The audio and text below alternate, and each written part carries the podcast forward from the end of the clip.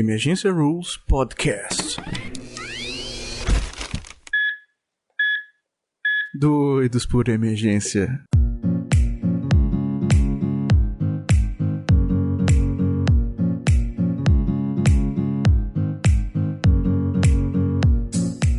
Boa noite, plantonistas! Pegue sua caneca com café, seu laringoscópio, suas pás de desfibrilação, porque tá começando mais um episódio do Emergência Rules Podcast.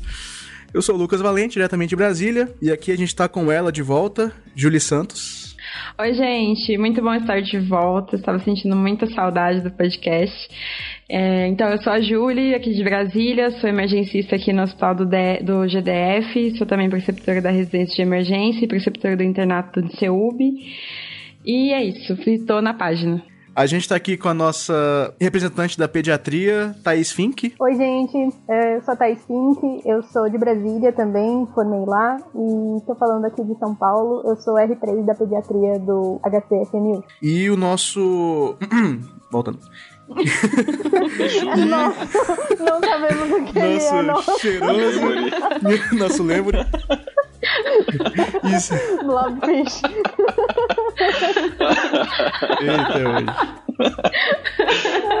Love Fish é mancada. E estreando aqui com a gente hoje, Diego Amoroso. Boa noite, galera. Meu nome é Diego Amoroso. Eu sou residente do segundo ano de medicina de emergência aqui da Faculdade de Medicina da USP. Eu sou de Mogi das Cruzes sou, e tô morando aqui em São Paulo por conta da residência agora, né? Apaixonado por via aérea. Vocês conseguem ouvir esse barulhinho? Não? Não. São meus pulinhos, cara, que eu tô muito alegre hoje que a gente vai gravar sobre via aérea. Eu adoro via aérea. a gente vai fazer uma. A gente vai começar agora uma, uma série sobre via aérea, né? E hoje a gente vai começar falando sobre quando entubar, não é isso mesmo? Isso aí, é, via aérea é um dos temas que mais é, chama atenção né, na nossa página. O pessoal é, sempre quer saber muito, fazem bastante pergunta quando a gente posta alguma coisa. É, tem bastante envolvimento. E é uma coisa que a gente gosta muito, particularmente é um dos temas que eu mais gosto de falar. Então também estou muito animada, ansiosa. Sim, vai ser muito bacana, cara. Eu adoro, eu, eu tô bem, bem, bem feliz com esse episódio, que vai ser muito bacana. Cara, aérea é tão bom que não dá pra fazer um podcast só, tem que fazer vários. Tem que fazer uma série, né? Eu tô aqui muito animada pra ouvir vocês falarem, pra aprender com vocês. Ah, a gente Podem tá falar aí mais. É, parece, olha Nós aí. estamos muito esperando todos os seus conselhos. Ah,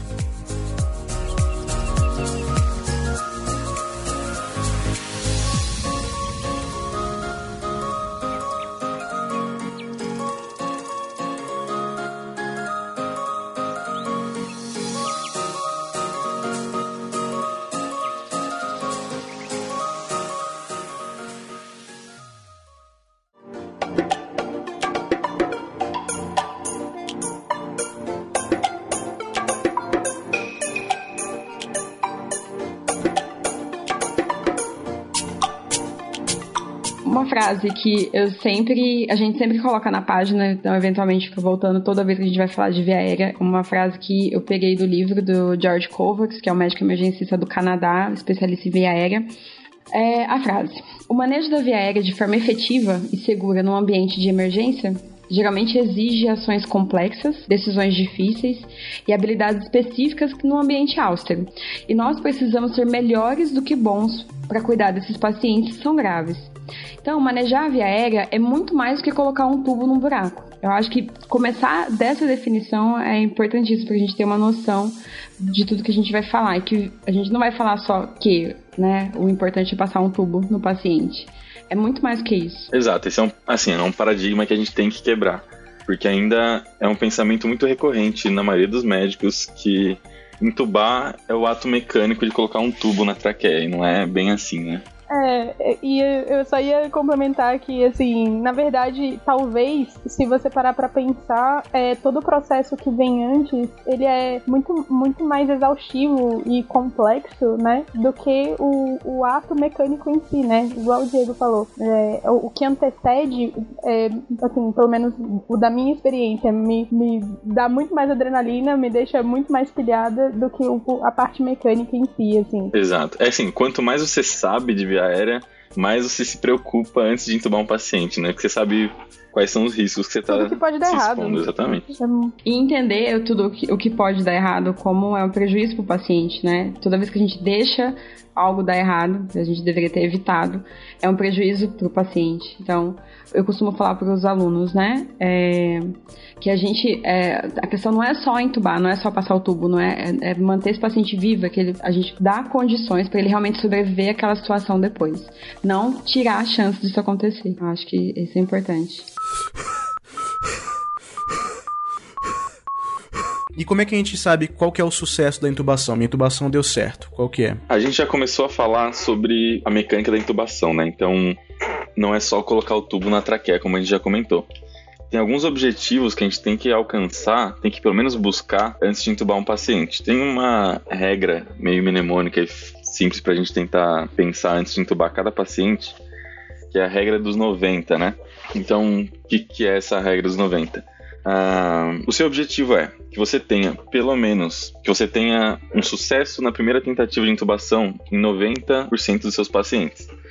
Isso os estudos, o que a gente tem de estudos com simulação, com paciente em um ambiente razoavelmente controlado, é que você precisa mais ou menos de 200 intubações para você alcançar esse número. Ah, Caraca, 200? 200. Eles com 50 intubações, você consegue 85% de sucesso com duas tentativas, com 50%. Então, com 50 intubações, desculpa. Então é uma curva que começa a atingir uhum. quase que um platô ali. É mais difícil de alcançar dos 50 para 200. Mas tem Entendi. esse objetivo na a cabeça. A curva começa. Começa a ficar mais estável, né? Começa a não ficar Entendi. tão assim, ascendente. Uma coisa que pesa também nessa primeira tentativa é que a maioria dos pacientes, na verdade, eles não são viário difícil.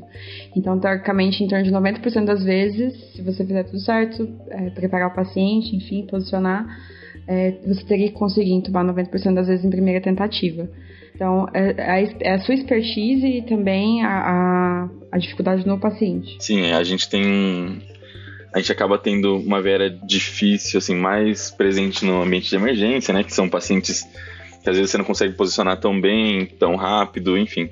Então você acaba tendo um sucesso um pouco menor nessa, nesse início da curva de aprendizado. Em relação à oxigenação, o seu objetivo é que o paciente não caia a saturação abaixo de 90% durante todo o período pré-intubação. Então aí entra o que a gente vai falar nos um pouco mais para frente aí, que é pré-oxigenar, enfim, você prevê aquele paciente que desatura mais rápido, por exemplo, a população aí que a Thais atende, as crianças, e desaturam muito mais rápido, é muito mais difícil alcançar esse objetivo mas você tem que ter isso na cabeça. Tem que sempre buscar. Não vai ser todo paciente que você vai conseguir atingir, mas tem que sempre buscar. A pessoa tá lá, laringoscopando, e aí fica fissurada e tá, não, eu acho que eu vou conseguir tentar passar o tubo, já aconteceu isso comigo, e você fica, não, eu acho que eu vou conseguir, eu acho que eu vou conseguir, e o cara começa a saturar, e você não dá atenção a isso, e o cara satura 70, 60, e aí você passa o tubo. Não foi um sucesso. Não foi, porque o paciente saturou grave, que você deveria ter evitado, que você deveria ter preparado melhor o paciente. Tu, toda, tudo isso que é evitável se torna, é, tira o sucesso, vamos dizer assim. Então, a ideia é você manter o paciente saturando o tempo todo acima de 90% e lembrando que talvez você tenha que fazer um resgate, se você é, não, não ficar tentando a qualquer custo passar o tubo. Uma coisa que é muito interessante da gente tentar fazer se você puder, na maioria dos monitores tem isso, né? Os monitores têm uma, uma diferença tonal na, na saturação. Então a saturação ela vai ficando cada vez mais grave à medida que as que, que o bip vai ficando cada vez mais grave à medida que a saturação cai. Então se você tiver, se você colocar essa alteração tonal no seu monitor e você treinar o seu ouvido para isso, você Caramba, já sabe. É muito nerd. É, isso é muito sagaz, né? Então isso é muito inteligente. Tony Stark. é muito importante você fazer tudo do monitor. Não, isso é um costume da galera da anestésia que a gente tem que aplicar mesmo na sala de emergência. Porque a gente costuma tirar esses bips porque os pacientes ficam monitorizados por muito tempo, mas tem que lembrar de monitorizar na hora de, de entubar o paciente. Tem que lembrar de ligar o tom do saturímetro na hora de, de entubar o paciente. E assim, parece meio abstrato do jeito que, o, que a gente coloca aqui. Mas não é tão assim, na prática é bem intuitivo esse som, não é tão. É, você, você na verdade está assim, você está entubando o paciente, você está com laringoscop, tá laringoscopando o paciente. A, sat, a saturação do paciente fica assim, isso. Aí de, de repente fica tu, tu, tu, tu, tu, tu, tu, tu. Aí você começa, você começa a ouvir a queda, você começa a ver mais grave o som, você já fica mais esperto que seu paciente está desaturando. É, tem que ser um treino, né? Eu, é, isso é um treino, isso é um, tô isso é um entubando, não ouço nada. isso é um costume. Eu, não, eu concordo com você, Thaís. Eu acho, sério. Por isso que é uma coisa que não é pra você fazer sozinho. Realmente, eu acho que quando você tem. Na emergência, é possível, ok, é possível, mas eu acho mais difícil. Não, é mais difícil, é um refinamento aí, eu acho.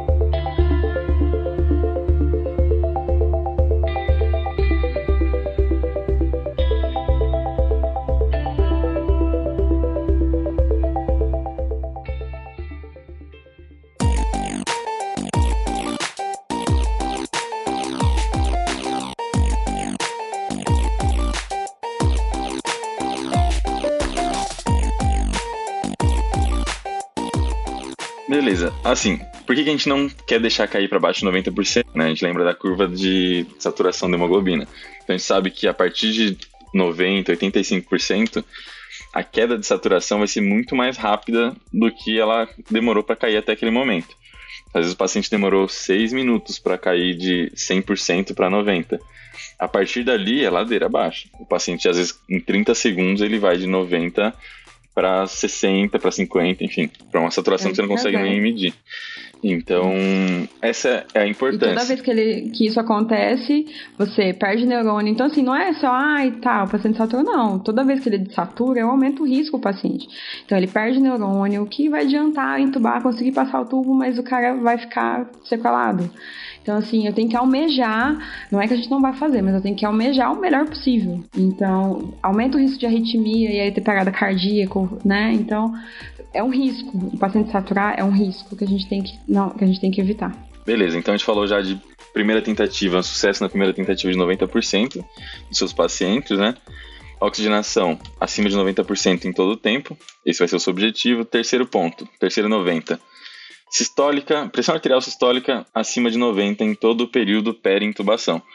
Vários estudos já mostraram que a hipotensão no período aí peri-intubação ela é preditora de mau desfecho, preditora de PCR intra-intubação. Então, aquele paciente que está hipotenso, você tem que otimizar ele para fazer a sua intubação. Você não pode expor esse paciente à hipotensão durante a intubação. E diferente de um paciente eletivo, um paciente de emergência, por exemplo, um neurotrauma, um único episódio de hipotensão num paciente com TCE grave aumenta em 150% a mortalidade daquele paciente. Então, não é algo inócuo, é muita coisa. Então, tenha esse objetivo na cabeça. Não é que hipotensão não vai dar nada para o paciente. Hipotensão pode matar sim e mata. A maioria dos estudos tem em comum que hipotensão, assim, sistólica abaixo de 90 e choque index tem correlação com mau desfecho no perintubação. Sim, isso foi um paradigma para mim que mudou muito. Eu achava que estabilidade hemodinâmica é uma coisa, intubação era outra, e aí eu descobri que não. Então assim, você não deve, não deve intubar o paciente hipotenso. Você tem que controlar isso antes de intubar o paciente, porque quando você induz, você você causa isso, você piora aquela condição, piora a chance do paciente de recuperar. E, é, e tem, é muito simples, você pode fazer ou de, de, acordo com a patologia do paciente, ou hidratar ou iniciar a droga vasoativa o mais rápido possível, é, para poder controlar essa pressão antes.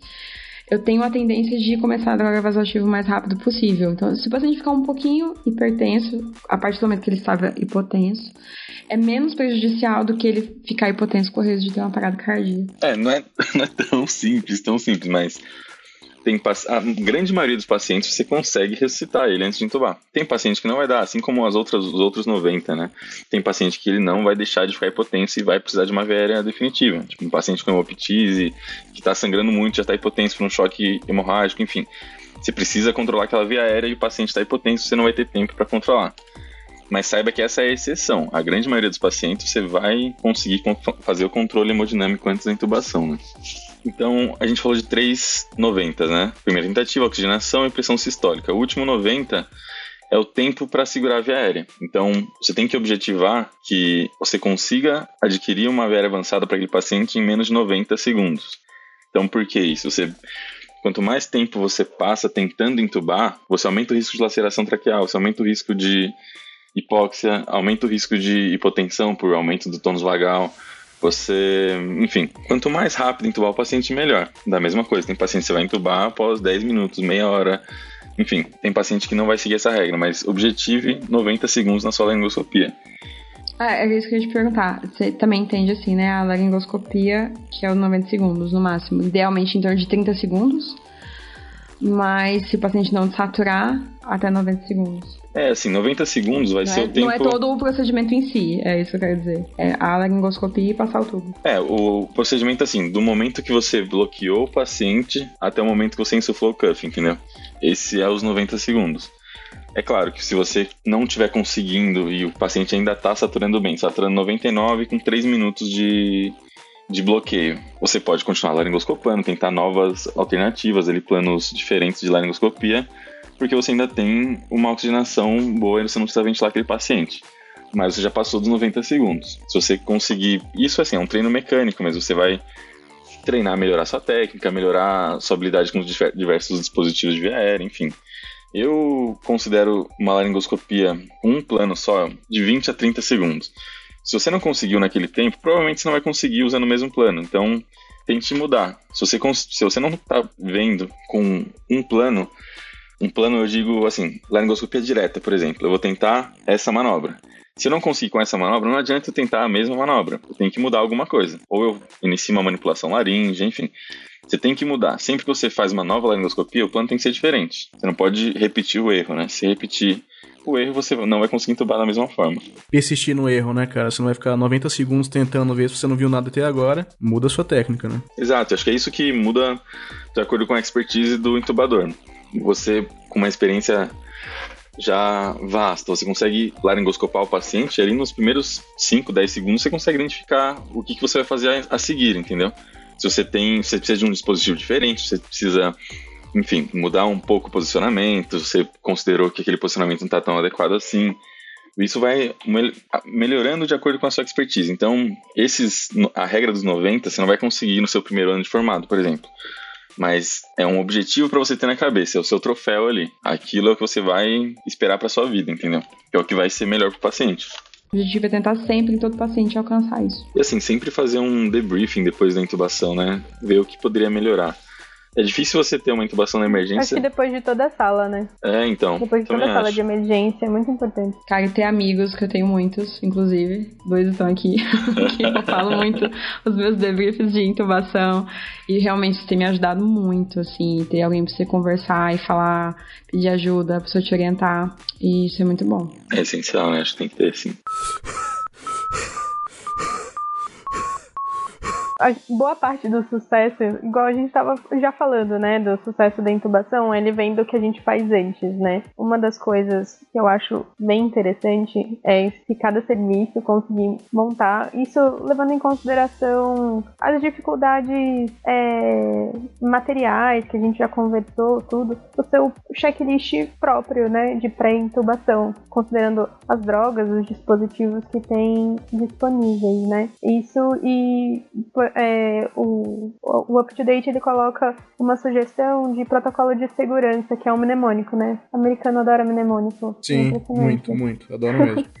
eles colocam o stop made. Então, o S é de sucção, né? De ter um, um, aspirador. Não é sempre que você precisa, mas se você precisar, ele precisa estar à mão. Ah, tem que estar montado. O, sim, o T é de tools, então de lembrar de todos os dispositivos, né? É, do laringo, da, da, da cânula, é, qualquer coisa da, daquele momento, da parte mecânica mesmo que a gente tinha comentado.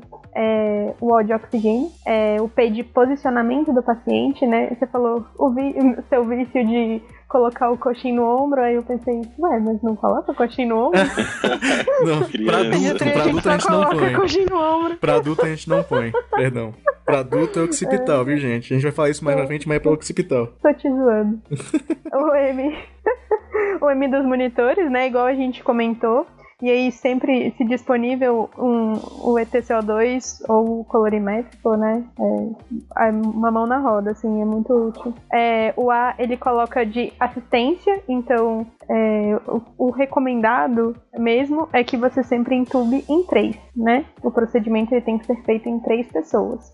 Além disso, no ar ele coloca o ambu e o dispositivo da via aérea acessório, né? Fica Airway Devices. Em três pessoas você diz da equipe multi.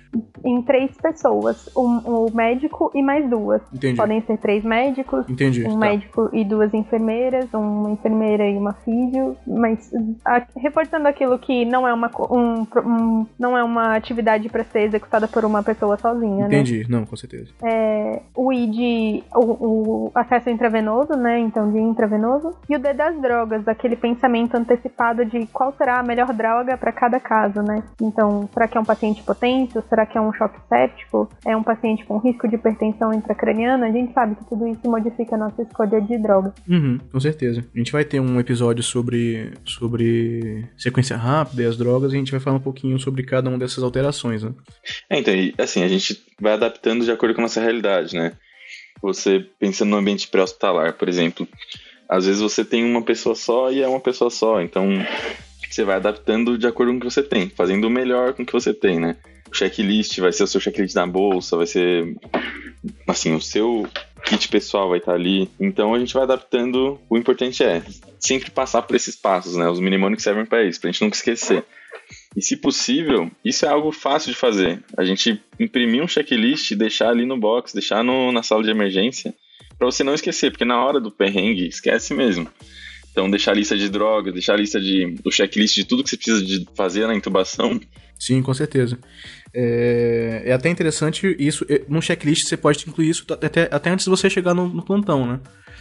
Eu, eu tenho o costume de chegar no plantão, já checo os, os, os laringos, já vejo se estão com as pilhas normais, tá tudo pronto, porque na hora que chega o paciente grave, às vezes você não tem tempo de você checar essas coisas. Teoricamente tem que estar checadas. Tem até um, pra quem quiser depois, tem um podcast que o, que o Diego fala, 15 minutos, né, Diego? 15 minutos. Manolha Educação, Isso, se quiserem procurar aí no iTunes. Isso, ele até fala um negócio interessante que até você, até às vezes você ter o, uma luva no, no bolso pode ser um fator de você não perder tempo, né, na hora de se assistir o seu paciente. Então tudo isso tem que estar aí na, à mão. Exato. Aí, uma coisa que ajuda bastante, pelo menos na minha prática, é você já deixar o tubo montado, assim, ele pré-testado, ele já com a seringa conectada, com fio guia já introduzido e moldado no formato que você quiser, entendeu? Eu uso taco de rock Uhum. para a maioria das intubações. Ah, eu também. Eu, é, somos do mesmo time. Eu também adoro taco de rock. Então, você acaba já deixando. Você economiza, sei lá, três minutos. Isso pode ser muito pro paciente. No pré-hospitalar, eu tenho certeza que é muito. Então, eu sempre chego no plantão, monto meu tubo e já deixo na mala montado. Porque na hora que eu precisar entubar alguém, vai ser só abrir e tirar da, do plastiquinho, entendeu? Não, excelente, cara, excelente. Outra coisa que eu acho que ajuda bastante em emergência pediátrica é a fita de Broslow, né? Eu acho que quem atende emergência deveria ter, assim, junto. É, é uma mão na roda, né? Fica ali do lado da, da maca já, já coloca a criança. Vou fingir E- que eu não sei o que, que é isso, tá? Não é que eu não saiba. Tá? Foi- Lógico que eu sei, aham. É Que uma que é? invenção de uma pessoa, de um médico muito sensacional, onde você coloca a criança na fita Hum. e onde o pezinho dela para, aparece qual é a cânula, qual é a dose de medicação de parada, qual é a dose Oh, do que choque. senso, hein, cara? Entendeu? Então, assim, é algo que, que te poupa, né? Porque às vezes ali na emergência a mãe não lembra nem o nome da criança. Vai lembrar quanto que a criança pesa? Uma coisa que é meio besta, cara, mas eu, eu, eu, eu fui treinando com o tempo de perguntar o peso dos pacientes, dos pacientes, no- dos pacientes simples mesmo, paciente verde que você atende ali e tal, pra você ir criando a noção de peso do paciente, sabe? Porque às vezes chega um paciente que você não sabe nada dele, aí você fala assim, nossa, quanto será que ele pesa? Aí você pergunta pra um, é 50, o outro, não, Já pra 90. fazer bullying com o 90 paciente. quilos. Aí você fala, não, você tem alergia a algum remédio, não sei o que. Você pesa quanto? Ah, não, tá. Eu vou falar de Herbalife.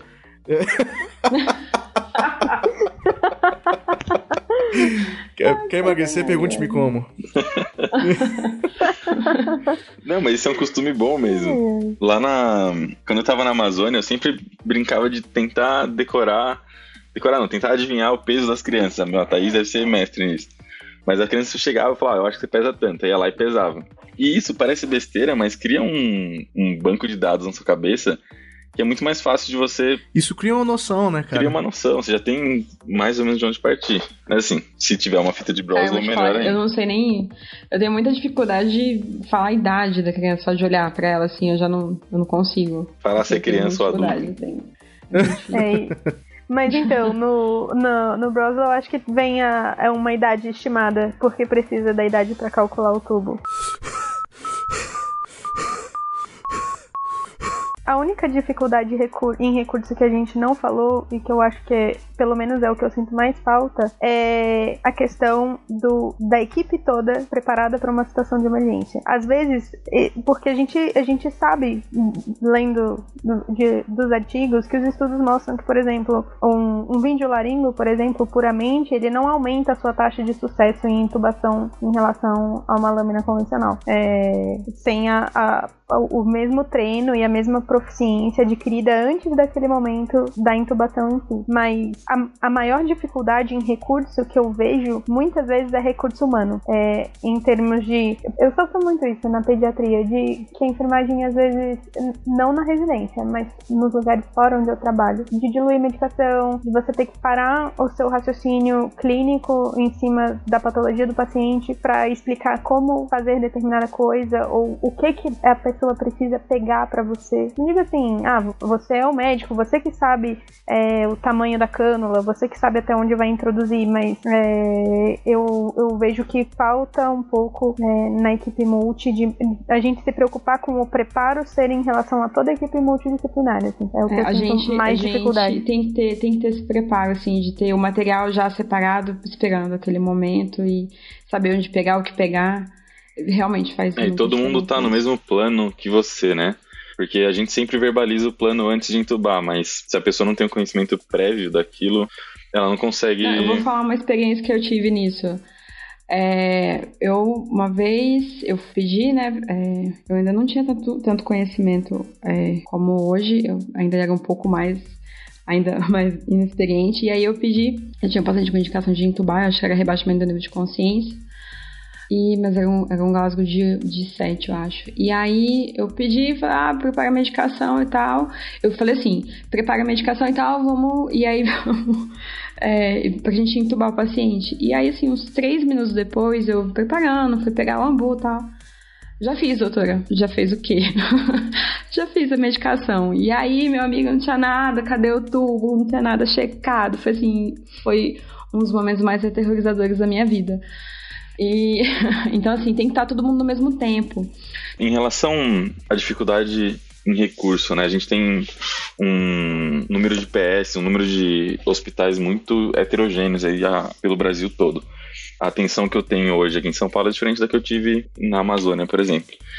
Mas algo que a gente não pode, que é um risco grande, a gente não pode cair nesse, nessa armadilha, é você justificar a sua conduta errada pela falta de recurso. Então, por exemplo, a sequência rápida. A gente consegue fazer sequência rápida na maioria dos serviços. A maioria dos serviços tem um bloqueador neuromuscular, tem pelo menos um indutor mais simples, que é o midazolam, por exemplo, para fazer. Então, você pode não ter os melhores, as melhores medicações, a melhor equipe, o melhor laringo, mas tente fazer o melhor com o que você tem. Então, não caia na armadilha de justificar a sua má prática pelo seu pouco recurso. Tente usar o seu recurso o máximo possível. Sim.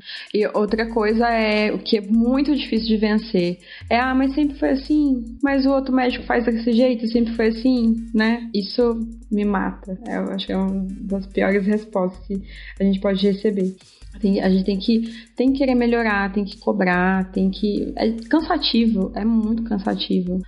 Mas é o melhor para o paciente, a gente tem que colocar o paciente em primeiro lugar, sempre. Tá, então falando das indicações propriamente, é, a gente tem como uma das literaturas principais para via aérea na emergência o WALS, né? E assim, o WALS ele tem, ele, ele manda você fazer três perguntas, né? Isso é bem interessante, assim, porque às vezes, assim, você está tá numa emergência, você fica naquela dúvida: será que eu tenho que entubar esse paciente? Será que eu não tenho que entubar? E, e assim, é, é tão danoso pro paciente você entubar ele erroneamente quanto você não entubar quando ele está bem indicado ser entubado, né? Então, assim, a primeira pergunta que ele fala é a seguinte: a falha, né? Tem falha na proteção ou manutenção de via aérea, né? O é, que, que ele quer dizer com isso? Se o paciente não tem patência da via aérea e os reflexos intactos, então ele dificulta a adequada oxigenação do paciente e a ventilação. E esse paciente pode ser também, pelos reflexos, ele pode ter um risco de aspiração de conteúdo gástrico, que é muito grave. Né? E, assim, tanto a, oxigenação, tanto a, a, a má oxigenação quanto a broncoaspiração de conteúdo gástrico são extremamente graves para os pacientes.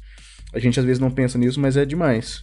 E assim, até, até você, se o paciente ele consegue fonar com clareza e com a voz desobstruída, já é meio que uma, uma evidência de que o paciente está com a via aérea patente, que ele tem proteção de via aérea e que ele tem perfusão cerebral. Né? Então, teoricamente, esse paciente não é um paciente que você deve intubar pela primeira pergunta, né? Já nos pacientes mais graves, dificilmente você vai ver um paciente que é gravão e ele tá fazendo isso, ele tá fonando com clareza, tá com a voz desobstruída e tá com, né, e tá tranquilo, não tá. Geralmente os pacientes graves não são assim. Se ele tá respirando espontaneamente, mas ele obstrui, né, ou seja, ele tá, ele, você vê aquele movimento respiratório, mas ele às vezes ele, ele faz aquele movimento, você vê, você vê até uma, uma depressão na fúrcula ali, mas ele não está respirando, ele está obstruído. Então você tem que usar uma cânula, uma, você tem que usar uma cânula orofaríngea ou nasofaríngea, né? Que a, a, a orofaríngea é a famosa Guedel, né? Para esses pacientes. Eles fazem a patência da via aérea, mas não protegem uh, contra a aspiração, né? Além das manobras manuais aí, né? Jaw thrust, chin lift. Isso, não, excelente. É, é importantíssimo o jaw thrust e o chin lift, né?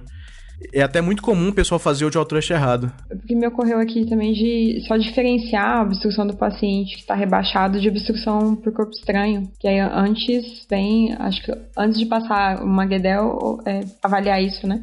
Abrir a boca do paciente, ver se não tem nada obstruindo para retirar. Faça a inspeção oral desse paciente, não deixa passar um pedaço de carne ali com um guedel embaixo. Né? Até de forma geral, quem necessita de patência da via aérea, que está rebaixado, normalmente vai precisar de proteção contra a aspiração, né? Esse paciente não, não tá ali apto para não estar é, protegendo a sua via aérea, né?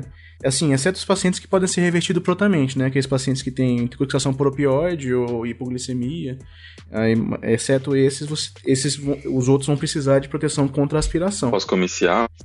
Isso, pós-comicial. Aquela máxima, se o paciente aceita um Guedel, provavelmente ele aceita um tubo também. É, basicamente. Quem, quem, quem tiver oportunidade de passar uma Guedel em si mesmo, você vê que você não, não, você não aguenta com facilidade uma Guedel, né? É, você tentou isso? ah, 12%, 12 da população não tem reflexo de vômito. Aí esses pacientes podem, podem tolerar mas é meio é pouco sensível, né, pra gente justificar só por isso. Tem algumas outras maneiras também que a gente pode usar para saber se ele tem uma patência de via aérea ou não. Assim, qual é uma maneira boa da gente identificar se o paciente está protegendo ou não via aérea? O paciente não tem obstrução de via aérea, né, já vi no A que ele tem a via aérea pérvia, só que eu acho que ele está em risco de aspiração. Um teste que, assim, não é recomendado fazer é justamente esse que a gente está comentando, o teste do vômito, né, você testar o reflexo de vômito ah. no paciente. Isso é algo gag ruim. reflex, né? É, então, isso é algo ruim, porque você pode. Ah, beleza, vou testar se o paciente tem reflexo de vômito ou não. Aí você vê que o paciente tem reflexo de vômito, ele vomitou e, inclusive, broncoaspirou. Então, assim, não, não é um teste bom para você fazer. Você causou o dano Você acabou paciente, de causar né? o dano que você estava com medo de acontecer durante a sua, a sua evolução. Então, o que, que é um teste bom para você fazer? Uh, o teste do reflexo da reflexo do engasgo. Como que funciona isso? Você pode fazer pegar uma seringa, uma ampola de soro, enfim, uma ampolinha de 10 ml e joga na orofaringe do paciente. Se esse paciente for capaz de engolir, movimentar toda a musculatura de deglutição engolir esse líquido que você ofereceu para ele, provavelmente ele mantém, ele consegue proteger a via aérea. Agora, se na hora que você fez isso, o paciente começou uma respiração mais líquida, ou começou a tossir, o paciente não está protegendo, então é melhor você já entubar esse paciente, entendeu? E não vai ser esses 10 ml de, de soro que vão causar uma pneumonite química no paciente, mas você já identificou aquele paciente com potencial risco de aspiração e já vai planejar uma, uma via avançada para ele. Isso. Ah, é até interessante que você falou que tem essa evidência do gag reflex contra a avaliação da deglutição, né? Porque o gag, gag reflex é o quê? Você cutucar ali a, a orofaringe do paciente e ver se ele faz reflexo de vômito, né? Se ele vai... Oh, oh, né? Aquele negócio. Mas assim, se você faz isso, é igual a gente tinha falado, o paciente pode correr o risco de vomitar. E geralmente o paciente já vai estar tá em, em, em, posição supina, né? Uhum. Então, para ele vomitar e broncoaspirar é daqui para ali. É, então, e o contrário também é verdadeiro, né? Porque ele pode não apresentar reflexo de vômito e mesmo assim estar protegendo a via aérea, né? Aqueles 12% da população que não tem reflexo de vômito. Isso, exatamente. Ele é pouco sensível e ele não é sensível e específico de uma forma satisfatória uhum. para compensar o risco-benefício que ele apresenta. Então, assim, o gag reflex, né, um reflexo de vômito, ele não deve ser até pelo, pelo meus estudos e pelo que eu tenho, cara, não deve ser feito nunca. Não. E acredito na pediatria também de jeito nenhum, né? Não, não, nunca. Entendi. E assim, como é que a gente protege a via aérea, assim? Como é que você sabe que a, a paciente está com a via aérea protegida? É, se, a que, que a gente usa? A gente usa a, uma, a, o que tiver uma cânula orotraqueal, uma, perdão, uma cânula traqueal com cuff para adulto, né? Porque o que acontece? O, o cuff, que é o balonete, ele vai, assim, ele vai ali selar é, qualquer comunicação entre a traqueia e a orofaringe. Então, teoricamente, se o paciente, mesmo que se o paciente vomite, ele não vai, se tiver algum, alguma, uh, uma, alguma regurgitação, ele não vai aspirar aquele conteúdo, né? Então ele tá com a viária definitiva, tá com a, com a viária protegida. É, mesmo na pediatria, o, o, o gente, os estudos têm mostrado que não tem diferença em relação a estridor laríngeo e lesão associado com o uso do cuff. A gente, em geral, tem se escolhido usar mais com o cuff. E, e, na verdade, é porque pensando nos motivos que em geral se leva a população pediátrica, pediátrica a ser entubada, às vezes escolha sem cuff não faz sentido, né? Tipo assim, vai ser, sei lá, um, uma síndrome do desconforto respiratório, vai precisar de pressão. Não faz sentido você entubar sem cuff. É, ou a, mesmo proteção de via aérea, não faz sentido entubar sem cuff. A hipótese inicial de que talvez a criança se beneficiasse, não precisasse do cuff, enfim, surgiu do, da anatomia da criança, né? A gente, o adulto, ela tem uma anatomia, ele tem uma anatomia da orofaringe, a via aérea ali, muito mais como um cone uniforme, desde a orofaringe até a traqueia. A criança ela tem uma a cricóide da criança ela faz como se fosse um é nossa, é difícil imaginar isso, né, num podcast mas ela vai diminuindo, o, ela faz um cone até a cricoide, chega na cricoide, ela tem o ponto mais estreito, e a partir dali ela faz um cilindro até embaixo. Isso, é, é, não é uniforme, né? O diâmetro da via aérea não é uniforme ao longo de, da laringe, né? É, então. E a gente vê, mais uma vez, que, assim, não é pela fisiopatologia e pela anatomia que a gente vê resultado clínico, né? Então a gente acaba usando cuff em crianças. Sim. É até, até pela, pela, pela nova construção de balonetes de, de, alto, de, de, baixo, de baixa pressão, né? E isso tem, tem aumentado maior, mais a segurança do, do uso de balonetes em criança. E tem até, eu não sei se você já viu falar nisso alguma vez, Thaís, que a, que a viária da criança também tem um formato mais elíptico, sem ser circular, é, então, o ponto distância... de contato com o tubo, né, acaba Isso. sendo a, acaba sendo maior no, no diâmetro anteroposterior, no diâmetro né? anteroposterior. Exatamente. Isso, é verdade. Faz assim, faz necessário que tenha que ser vista a pressão do cuff várias vezes, né, assim, ao longo do dia, mas com garantindo a pressão no cuff adequada ali, trabalho da física, é, Entendi. é seguro, é seguro usar o cuff.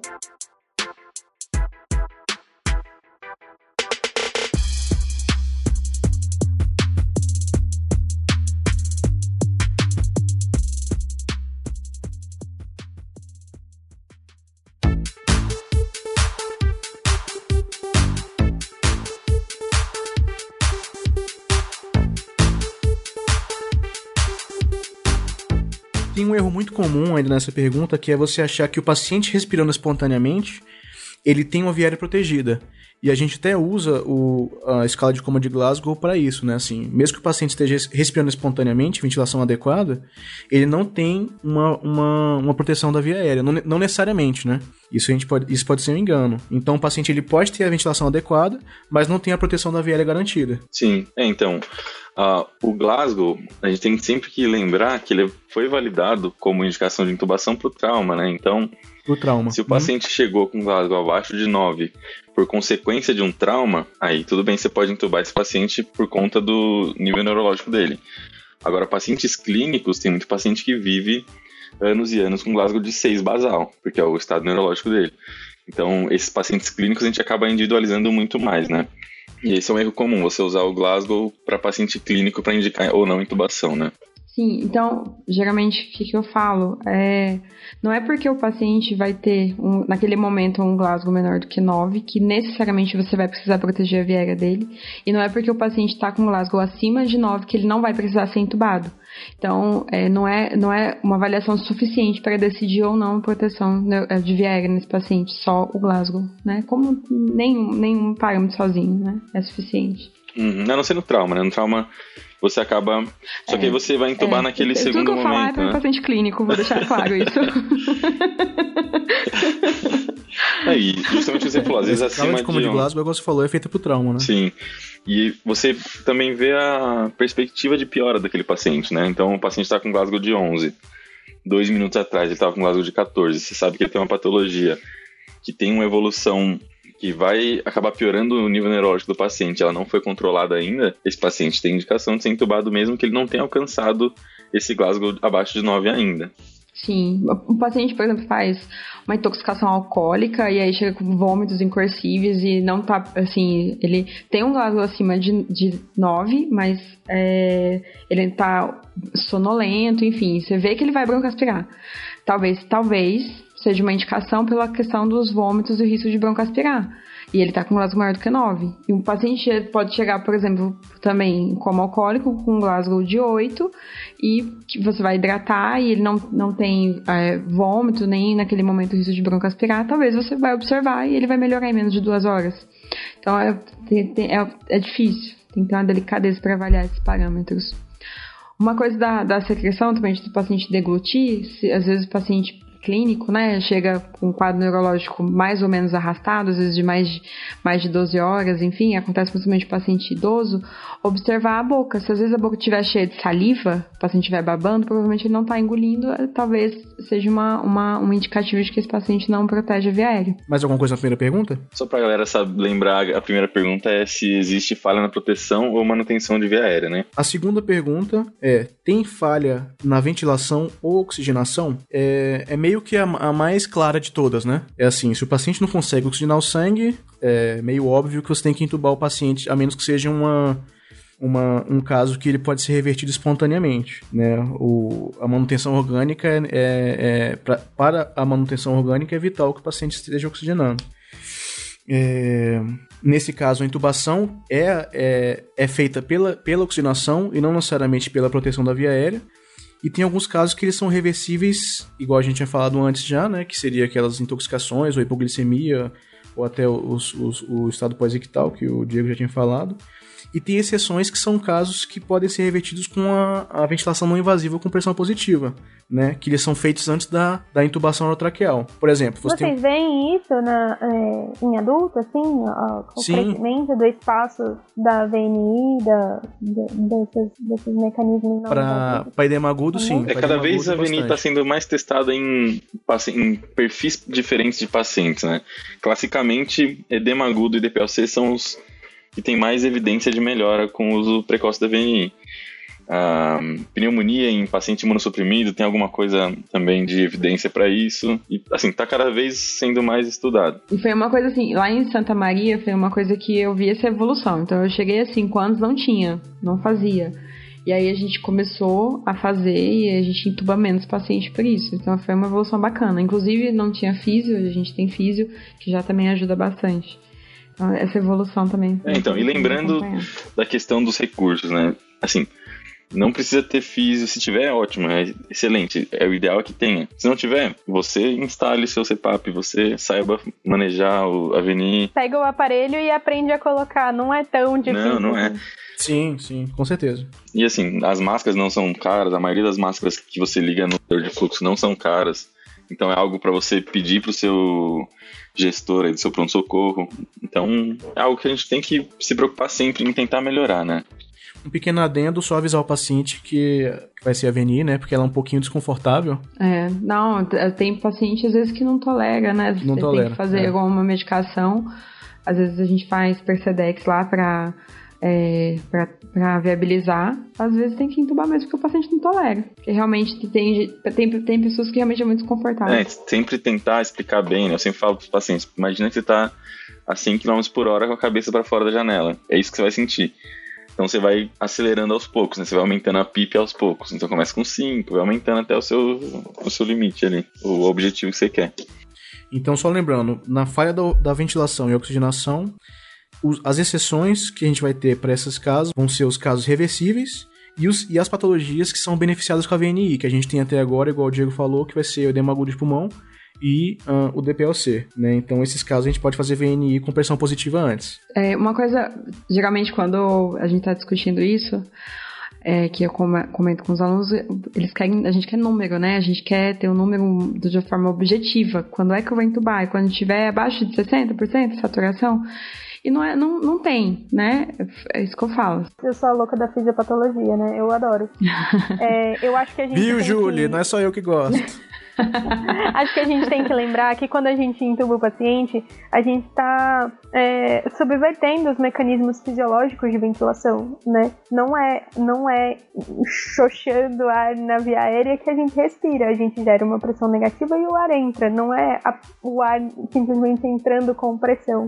Então, eu acho que ajuda a pensar na fisiopatologia da doença se no sentido nesse sentido, sabe? Por exemplo, o asmático grave, será que não vai se beneficiar mais de ficar um pouco mais da VNI, mesmo com um padrão retentor, e eu ter um tempo de, sei lá, entrar com beta-2 EV contínuo, de eu, de eu tentar completar a dose do sulfato, no caso dos pacientes pediátricos, né? Assim, pensando que, às vezes, raciocinar em termos de o que está me levando a intubar, em termos de falha de ventilação e de oxigenação, vai me ajudar a decidir se eu posso esperar ou não. A gente sempre tenta buscar evidência. Então, assim, adulto, o que a gente tem de evidência forte que a gente consegue atrasar a intubação intubação, edema agudo de pulmão e DPOC. Algumas coisas a gente pode piorar a evolução do paciente se a gente tentar atrasar, tipo, uh, pacientes que você sabe que vai ter uma evolução ruim, não vale a pena você tentar. VNI, um paciente que você sabe que vai precisar entubar de qualquer forma, você não precisa tentar atrasar. Então, tem sempre esse balanço, né? Eu poupar a intubação ou atrasar a intubação. Então, o que a gente tem de evidência hoje para adulto é edema agudo e DPOC. Além disso, a gente tenta individualizar, algumas coisas saem novas, mostrando o pior desfecho, enfim. Mas é muito mais individualizado, né? Mais alguma coisa desse, desse, desse tópico? Não, assim, o, o high flow, ele é um, um mecanismo que funciona como um catéter nasal, né? Ele, como o próprio nome diz, ele fornece um, um alto fluxo de, com uma FiO2 que você consegue é, pré-determinar. E, além disso, é um ar, assim, perfeitamente aquecido e umidificado. É, ele, eu falo por experiência própria, porque quando a gente fez o curso, a gente colocou em na gente mesmo, né? Então é, é bem confortável, assim, apesar de estar recebendo ali é, 40 litros por minuto, tipo, era confortável. Você não pode deixar a boca fechada, né? Eu experimentei também. é tipo isso. E, é, assim, além dele fornecer esse alto fluxo, né, assim, o que, os, o, que o, o fabricante, os fabricantes alegam e o que os estudos têm mostrado é que ele preenche todo o espaço morto anatômico, né, com uma FO, com essa FiO2 pré-determinada. Então, teoricamente, isso te ajuda a, a, a ter um fluxo de oxigênio mais constante ao longo de toda a ventilação além dele dar uma PEP, né? De dar uma PEP de em torno de dois pontos. Então, assim, é, é um, é um reforço, é para aquela aquele paciente que, que às vezes só precisa daquele empurrãozinho, assim, né? É um paciente que, é lógico, que ele está consciente, que ele consegue manter a via aérea, mas ele precisa daquela, daquele empurrãozinho ali da PEP. Então a gente já tem duas perguntas aqui, né? Se tem falha na proteção ou manutenção da via aérea, se tem falha na ventilação ou oxigenação. E a gente vai para a terceira pergunta agora, que é seria qual a evolução da via aérea desse paciente? Ou, se você preferir, é, essa via aérea vai deteriorar? Porque aí, se você usar essa pergunta, se, se você usar sim para qualquer uma dessas perguntas, você tem que tubar, né? Então, assim, se você souber que, essa, que o paciente tem uma via aérea que vai deteriorar, é uma indicação de tubar também. Tipo assim, como, como, é, que, como é que isso acontece? Existem alguns casos, algumas patologias, em que o paciente, no momento, ele está bem, respirando normal, sem dificuldade, e de repente ele pode evoluir para uma, uma via aérea mais difícil, para uma obstrução, né, e, e insuficiência respiratória, né. Um exemplo que a gente tem de trauma, que é uma lesão cervical perfurante, então o paciente tem ali uma, uma, uma lesão numa, na região cervical anterior com formação de hematoma. É, esse paciente ele é forte candidato de obstrução de via aérea porque a presença do hematoma já mostra que tem sangramento. Aí você fala, não, eu vou acompanhar clinicamente aqui o paciente para ver se, essa, se esse hematoma aumenta, senão eu entubo depois. Só que esse é um erro de você pensar porque o hematoma ele vai dissecar para o espaço paravertebral. Aí quando você vê, ele já fez uma obstrução extrínseca ali da traqueia e o paciente virou uma viária difícil mais difícil ainda porque pode estar ali na, na, uma obstrução no nível de traqueia, né? Então é um. Viária é impossível, né? É, viária é quase impossível, cara. Até para quem tem muita proficiência em viária cirúrgica, pode ser. Pode ser final essa parada. É, então, o anafilaxia, né, tem uma evolução desfavorável. A gente tenta evitar essa evolução para crico nesse tipo de paciente, porque nem a crico vai ser uma boa crico. Porque o cara pode fazer angedema de cervical e você não vai conseguir fazer a crico. Então, esse tipo de paciente tem que manejar rápido a via aérea. Sei lá, pelo menos um, uma anafilaxia, vai, que é algo mais palpável da nossa prática. Tente manejar a via aérea desse paciente mais precocemente. Tenha um limiar mais baixo. Porque se você perdeu o timing, você perdeu o paciente. Sim. Sabe o que é uma coisa bem interessante que às vezes a pessoa deixa passar? Que é, é um, um caso de uma via aérea que vai evoluir para uma via aérea difícil, pra, pra vai evoluir para uma deterioração da via aérea é o paciente que inalou fumaça na, na, na queimado, entendeu? É Exato. O paciente que inalou. É você tá lá, o paciente ali, não sei o quê. O paciente às vezes nem se queimou, às vezes nem tem queimaduras graves. Aí você fala, não, esse paciente tá de boa, vou ver outro paciente. Mas ele inalou fumaça, ele vai evoluir para edema de glote. Entendeu? É, Aí então... vai ser ainda mais difícil sem entubar. O que é indicado fazer nesse paciente, assim, é pouquíssimo disponível, né? Um broncofibroscópio. Mas se você tiver uma fibroscopia, pode ser uma nasofibroscopia, enfim, se o pessoal do torrino do seu hospital tiver, você pode fazer uma fibro e visualizar diretamente a corda vocal desse paciente. Se você não vê edema, não vê eritema, não vê nenhum sinal de acometimento das cordas vocais, você pode não entubar esse paciente, mesmo ele tendo vibrícias queimadas, enfim. Uh, sinais de queimadura de fuligem, isso, essa palavra. Uhum. Fuligem na via aérea, enfim. Você pode escolher não entubar esse paciente. Uma outra opção é você fazer um awake look. Então, como é que funciona isso? Você faz uma droga no paciente que você vai dissociar ele sem perder o drive respiratório, geralmente é a ketamina que a gente usa. Ketamina é Você já faz na. Isso, já faz na dose de. O que, que foi? Os dois apaixonados pela ketamina. Eu falei que ketamina é lindo aqui. Não, ketamina é demais. Aí você faz a dose indutora da ketamina, né, 1.5 por quilo, e faz um awake look. Você dissocia o paciente, laringoscopa ele, e ver a prega vocal. Aí você olha, se tiver edema, se tiver algum sinal de eritema, você já aproveita aquele mesmo momento e entuba o paciente. Você pode já deixar o seu bloqueador neuromuscular ali no jeito para já conectado na seringa, no acesso para você bloquear ele e entubar, ou você pode entubar mesmo sem bloquear visualizando direto. Mas é uma das formas de você, ou você desiste, né? Você viu que a via aérea tá boa, não tem queimadura de via aérea, não tem nenhum sinal de acometimento, você pode retirar o laringo, esperar o paciente acordar e voltar na sua decisão de entubar, entendeu? Só observar esse paciente. Então, a wake look nesse tipo de paciente é, é muito bem indicado. Outro tipo de paciente que a gente pode ver também são os pacientes graves ou os pacientes vítimas de politrauma. Tipo assim, é aquele paciente que não está em insuficiência respiratória naquele momento, mas eles têm uma chance de evoluir para uma piora, né? Ou então é um paciente que vai passar por muitos procedimentos dolorosos, né? O, o Diego vai até falar isso depois na, no mnemônico dele, se ele quiser, com a gente, dividir, pá. Sem paciente, é, se ele quiser. O paciente às vezes tem que fazer procedimento doloroso, tem que fazer é, é, dentro de tórax, vai ter que fazer uma redução de, de fratura, de luxação. Às vezes o pessoal quer fazer tudo no, no PS e tudo.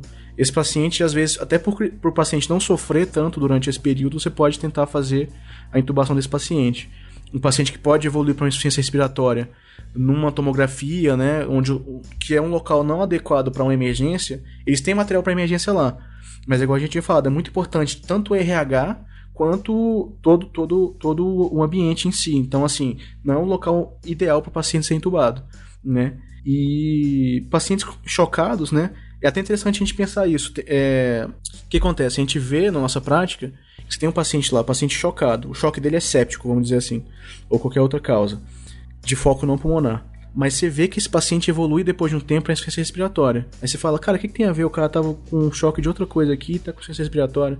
Mas tem que lembrar que o paciente que ele, tem, ele tá em choque, ele tem que dar prioridade para os órgãos nobres. E músculos não são órgãos nobres, incluindo os músculos respiratórios. Então esse paciente pode evoluir para uma insuficiência respiratória, entendeu? Então tem que ficar muito esperto com esse tipo de paciente. Eu tenho, tem até uma frase no, no AUS que ele fala, né? Que é, é melhor você entubar um paciente que no futuro você avalie que talvez ele não precisasse, do que você deixar de entubar o paciente e postergar ou, ou tornar a situação dramática, né? Ou até fatal. Então É difícil. Não é, não é tão simples, né? É, realmente é muito difícil. É, tem pacientes que vão ser mais fáceis, que é, é, óbvio que você chega e fala, tá, não, posso, é, vamos entubar. E tem paciente que às vezes a gente vai, vai exigir um pouco mais de tudo, do nosso raciocínio, da equipe e no sul. Então eu vejo isso muito sim. Né? Eu trabalho no hospital público e no hospital privado. Eu vejo bem essa diferença. É, Diego, você quer falar pra gente o seu mnemônico? Vamos lá. Assim, o, o, eu lover, gosto de lover mnemônico. Né? É assim, eu sou um fã de mnemônicos. Esse mnemônico não é meu. Eu retirei de algum local que eu não vou saber falar a referência agora, mas enfim. Uh, é um mnemônico ABCDE. Ah, ABCDEF. Você tem o A, que é mais instintivo, né? Proteção de via aérea, que a gente já comentou. O B, sendo insuficiência respiratória, também bastante instintivo. O C é de diminuição do consumo. Então, por exemplo, um paciente séptico, a gente quer diminuir o consumo metabólico desse tipo de paciente, ou então um paciente neurológico, você pode intubar por esse motivo. O D, falando especificamente das causas neurológicas. Então, prevenir lesão cerebral secundária. Um paciente que já tem uma lesão cerebral inicial, um TCE, ele está agitado, ele vai causar mais lesão do que ele já tem. Então esse paciente também pode ter. Isso com medida de neuroproteção. Neuroproteção. Evitar lesão cerebral secundária. Então, o cara que já teve um trauma inicial e você está fazendo uma neuroproteção. Paciente em status, né? Chega um momento no tratamento da crise convulsiva refratária paciente em status, você acaba tendo que entubar esse paciente para fazer a sedação adequada para interromper essa crise, né? Um, no D ainda, um Glasgow abaixo de 9, mas é, relacionado ao trauma, né? Um trauma com Glasgow abaixo de 9 a gente tem indicação de intubação. No E, são no environment, né, que a gente fala no ATLS. Então, environment nesse caso é você controlar a temperatura do paciente. Então, um paciente com heat stroke, por exemplo, ou um paciente com uma síndrome serotoninérgica, que vai fazer o cara ficar com a temperatura de 41, 41,5, e você tem que fazer um resfriamento ativo, esse resfriamento ativo é muito incômodo para o paciente. Então, muitas vezes você tem que entubar esse paciente para poder resfriar. E você pode ficar por várias horas tendo que resfriar, né? Dependendo do motivo desse, dessa hipertermia.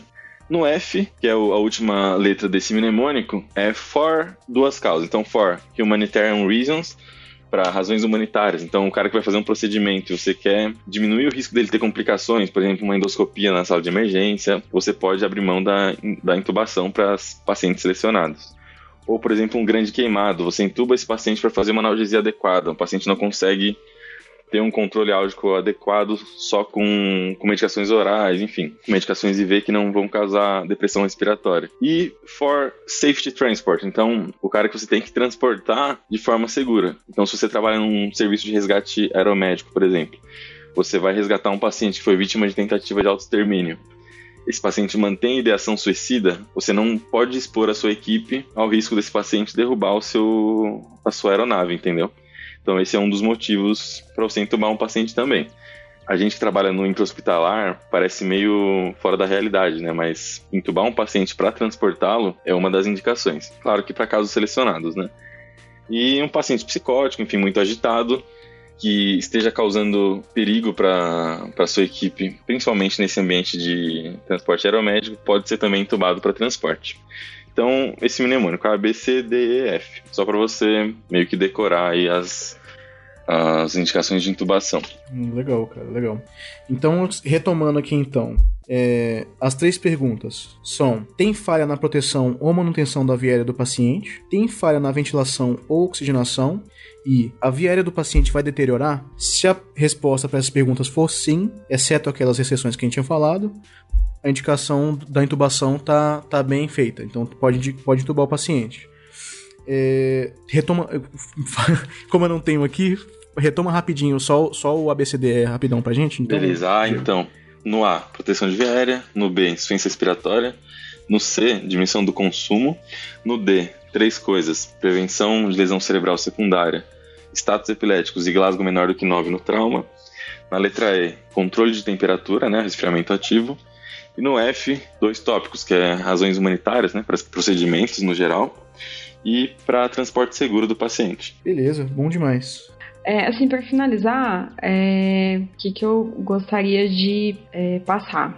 Entubar, então, manejar a viária do paciente na, no pronto-socorro, na emergência, não é sobre você, Então, não é sobre o médico, não é sobre é, a sua capacidade de conseguir passar um tubo a qualquer custo.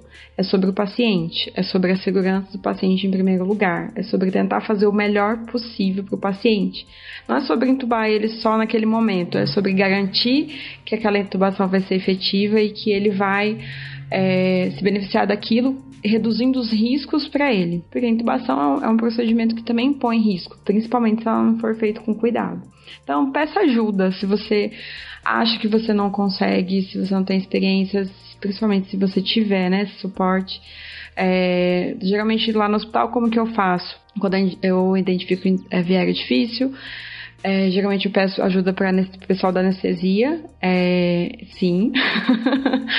e ou pro cirurgião, ou pro cirurgião. Então, assim, não é, não é o meu ego que tá em risco. É, e almeje sucesso, almeje o melhor possível, almeje ser o melhor possível pro seu paciente. Então, se prepare, estude, corra atrás, faça cursos, é, mande mensagens pra gente, enfim. É, leia a respeito e prepare o ambiente. Não é sobre você, é sobre o cuidado com o paciente. Beleza, considerações finais. É, Júlia já falou a dela. É, Diego, quer falar? Assim, a pessoa tem que ter noção do, de onde ela está na curva de aprendizado. E ser humilde em reconhecer a sua expertise ou a sua falta de experiência. Então, entenda que estudo de via aérea é algo muito complexo, não é algo tão simples assim. Então, você está em determinada curva, você tem que continuar melhorando. E essa, essa melhora, esse, essa evolução na sua carreira é durante a vida toda. Claro que com, quanto mais intubações você tiver, você vai melhorar a sua técnica, o seu reconhecimento de paciente grave com mais com um número maior de pacientes do que no começo da carreira. Mas essa melhora ela é contínua. E assim, a, a gente sempre posta coisas novas aí no, na página. Toda, todo mês, toda semana sai coisa nova de via aérea também. Então é importante estar atualizado, é importante fazer curso, ler e se expor a isso. Se vocês estão ouvindo esse podcast, já estão no caminho certo. Maravilha. Thaís? Eu acho que, é, igual a Julie falou, né, a incubação raramente vai ser uma coisa que você não vai ter tempo de, de se planejar. Então, acho que começa desde antes de sentar com a equipe que organiza o seu pronto-socorro, de estabelecer um protocolo baseado no que você tem disponível ali de, de instrumento, de meditação, de, de pessoal, é, saber o que, que você vai fazer se não der certo, porque às vezes não dá certo mesmo. É, quem que você tem como a sua retaguarda, quem que você pode recorrer, quem você pode chamar, tudo isso tem que ser pensado antes, né? Isso vai aumentar a sua taxa de sucesso. Bom, eu também vou deixar a minha aqui também. É, medo de via aérea é normal a gente ter, né? Mesmo hoje, é, que eu tenho um pouco mais de experiência com via aérea. E enquanto eu não vejo a GLOT, eu fico com um, um certo receio. Isso é normal, faz parte. E tem que é, ter, né? Tem que ter. Você, é, via aérea é o que o paciente está precisando, né? É... é não negligencie, né? Exato. Você pode, não ter, você pode ter medo da via aérea, mas não pode ter medo de chamar ajuda. Então, assim, você tem que chamar sempre. Você tá vendo que alguma coisa vai dar errado, ou você não tem experiência em entubar, chama alguém para ficar com você, entendeu? É, a gente está sempre à disposição. A gente tem, a gente, se, vocês quiserem mandar para o nosso e-mail perguntas, ou então até na nossa página no Facebook também, ou, ou no nosso site, vocês podem mandar. A gente está o tempo inteiro olhando lá, ver se tem alguma coisa. A gente perguntas de via aérea a gente responde com o maior carinho. Cheque o seu material, tá? Conheça o seu material. É muito importante você conhecer todo o seu material de via aérea e da emergência como um todo. Então é bom você checar o seu material e conhecer ele. E sempre que você for partir para intubação, tenha planos na cabeça. O que você vai fazer quando as coisas derem errado ou não. A gente vai ter um, um episódio só para algoritmo de vias aéreas, né? Mas por enquanto é isso. Assim, tenha seus planos do que você vai fazer chama, chama ajuda, tudo é, e conhecer o material, tá certo?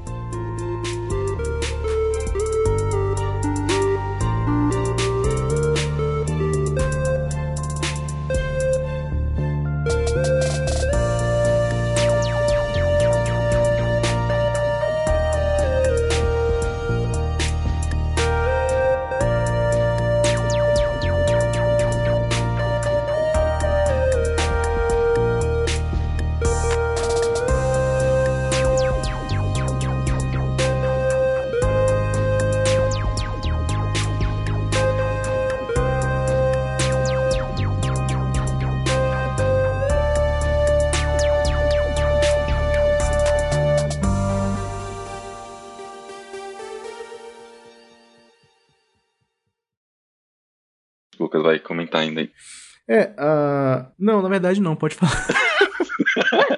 na verdade, eu tinha acabado. Na verdade, o que eu sei é isso. Eu falei, putz, não vou interromper ele, já interrompi, enfim.